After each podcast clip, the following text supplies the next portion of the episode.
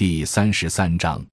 城乡市场交流的成就与受到的限制。从城乡空间格局看，被打掉了投机获利空间的工商业资本要走出萎靡不振的状态，不能只在城市里兜圈圈，必须把市场扩展到有着总人口百分之八十八的农村，才可能完成资本原始积累。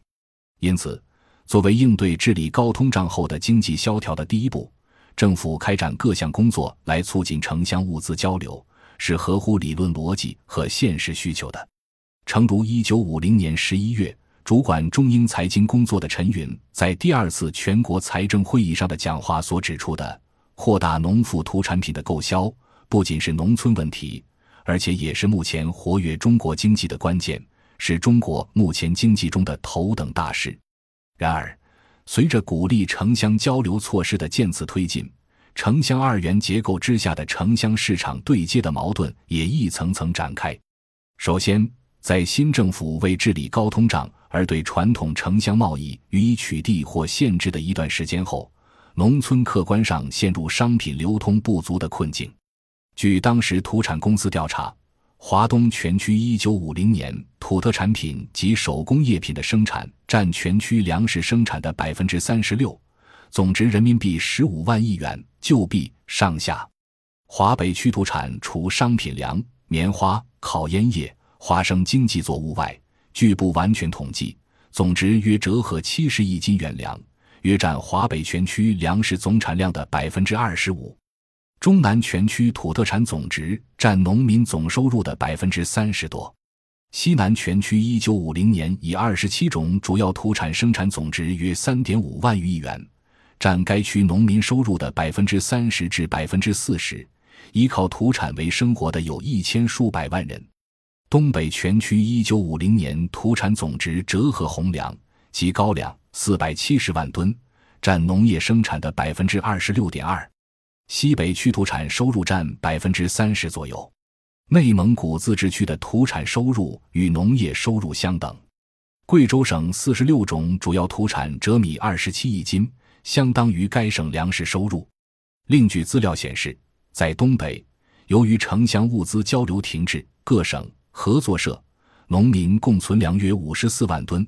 其中各省不超过十万吨，合作社约八万吨。其余约三十六万吨在群众手中，在西北地区，隐藏在虚假繁荣后的经济危机完全暴露出来了。投机家不但不买东西，反而把囤积的东西也送到市场上来，供大于需，于是商品停滞。在西南，土产卖不出去，农村人民币稀少，工业品也就不能很好下乡，三者互相影响，形成农村经济呆滞现象。在华北。农民迫切需要出售农副产品，以换取生产资料和生活资料。据统计，察哈尔省十四种农副产品需输出的产品约值两千八百余万元。山西晋东需输出余粮四亿斤，棉花四千五百余万斤，油料、麻皮、山货、药材等一亿余斤。在中南，土产总值十亿元以上，占农民收入的百分之二十。但是由于美国封锁与农民正在土改，土产运销受到很大影响。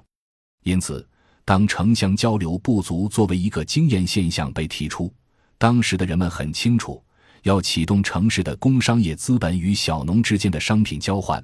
只能先由政府在农村预付货币，改变货币集中在城市，而使城乡之间难以形成商品交换的空间不均衡格局。于是。面对萧条阶段城市工商业的困难，有着丰富农村经验的中央主要领导人主持出台了相关政策措施，扩大各地区之间物资交流，促进工业品下乡。这些措施包括恢复和发展交通运输，鼓励私商从事城市间购运业务，鼓励国营商业和供销合作社商业积极经营土特产，举办物资交流会。发展农村集市贸易和增加商业贷款，发展汇押业务，扩大通汇网点，通过收购农副土特产品向农村投放货币等。毫无疑问，要在一片萧条中重启城乡物资交流，新政权的行政系统、交通运输等国家资本部门和有国家财政和金融力量为后盾的国营商业单位，当仁不让地发挥了重要作用。见专栏二十、专栏二十一。感谢您的收听，本集已经播讲完毕。喜欢请订阅专辑，关注主播主页，更多精彩内容等着你。